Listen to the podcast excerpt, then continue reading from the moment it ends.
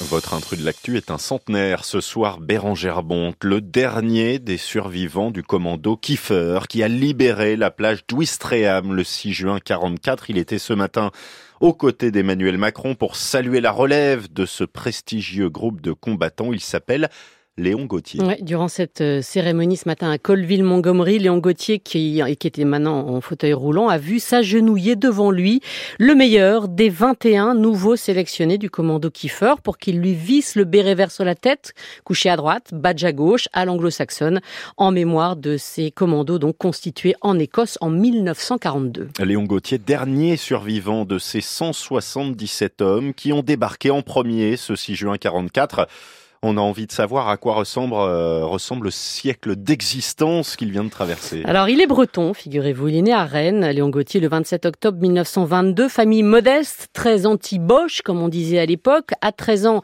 il travaille déjà comme carrossier, 48 heures par semaine. En février 40, il a tout juste 17 ans. Lorsqu'il s'engage dans la marine, embarque sur le Courbet, participe d'abord à la défense de Cherbourg, puis rejoint l'Angleterre, où il est envoyé dans un camp dont il s'échappe lorsqu'il apprend l'existence d'un dénommé De Gaulle, un général qui tente de former une armée de volontaires pour continuer le combat. Il rejoint donc la France libre à Londres la veille du 14 juillet 40 et il défile même devant la future reine Elisabeth. Ce qui est touchant en fait euh, dans tous les récits qu'il a fait au fil des ans, c'est que la grande histoire, l'honneur, le courage croisent en permanence les anecdotes d'un gamin de 18-20 ans qui par exemple est assez fier de raconter qu'il emballait les jeunes anglaises en faisant croire que les initiales FNFL sur son bonnet, Force navale française libre, signifie en fait French Navy for Love. Le coquin. S'il intègre euh, ce commando Kiefer, en tout cas, c'est qu'il est costaud physiquement et mentalement. Oui, il est sélectionné parmi les, les, volontaires à 20 ans. On est en 42. Les entraînements en Écosse sont très durs, parfois euh, à balles réelles. Beaucoup abandonnent. Lui décroche finalement le droit de porter ce fameux béret vert. Il devient fusilier marin commando. Il va se battre au Cameroun, au Congo, en Syrie, au Liban. Le projet de débarquement lui-même, il en prend connaissance le 25 mai 44. Ils prennent la mer tous les 177 donc vers l'île de White le 5 juin à 17h sous les ordres du dénommé Philippe Kiefer, puis à 22h30 direction Colville et il pose le pied le 6 à 7h23 du matin. Dans le récit qu'il en faisait euh, à nos confrères de France Bleu Normandie il y a quelques mois, il restait évidemment surtout une très grande fierté. Je suis très content d'avoir été dans l'équipe qui a libéré la France.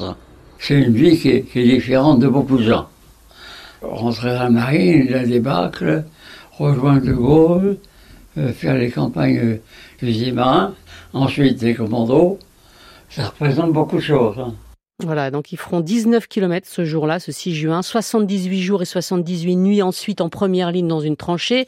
Et il n'oublie pas euh, le copain tombé ce jour-là, le haut de la tête arraché à quelques mètres de lui. Et la suite, le retour. Alors, Léon Gauthier est démobilisé sans un sou. Il affirme pourtant n'avoir pas d'amertume. À vrai dire, la République, depuis, s'est bien rattrapée. Il est notamment grand officier de la Légion d'honneur. En fait, à l'époque, il retourne assez vite en Angleterre avec son épouse, Dorothy, qu'il a rencontrée là-bas. Il revient en France pour travailler comme chef d'atelier.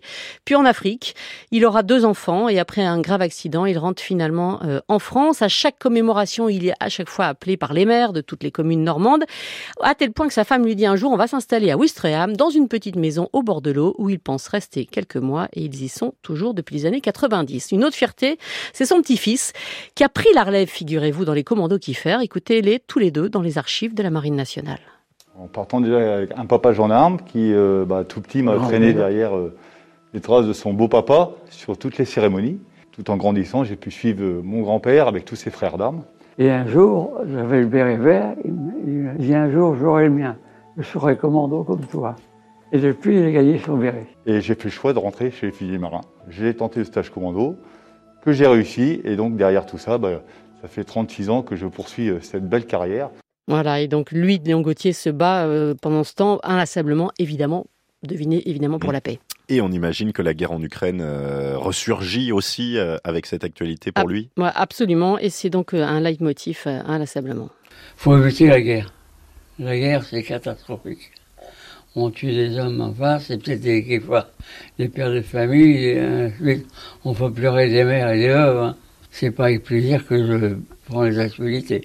Voilà. Alors, en tout cas, la transmission de la mémoire est importante, mais pas de n'importe quelle façon. Il y a trois ans, ils avaient, avec d'autres descendants du commandant Kiefer, publié une tribune dans le monde contre un projet de, de site immersif sur le débarquement euh, qu'ils avaient euh, appelé ironiquement D-Dayland, comme Et Disneyland. Et c'était votre intrus de l'actu ce soir, Bérangère Bonte.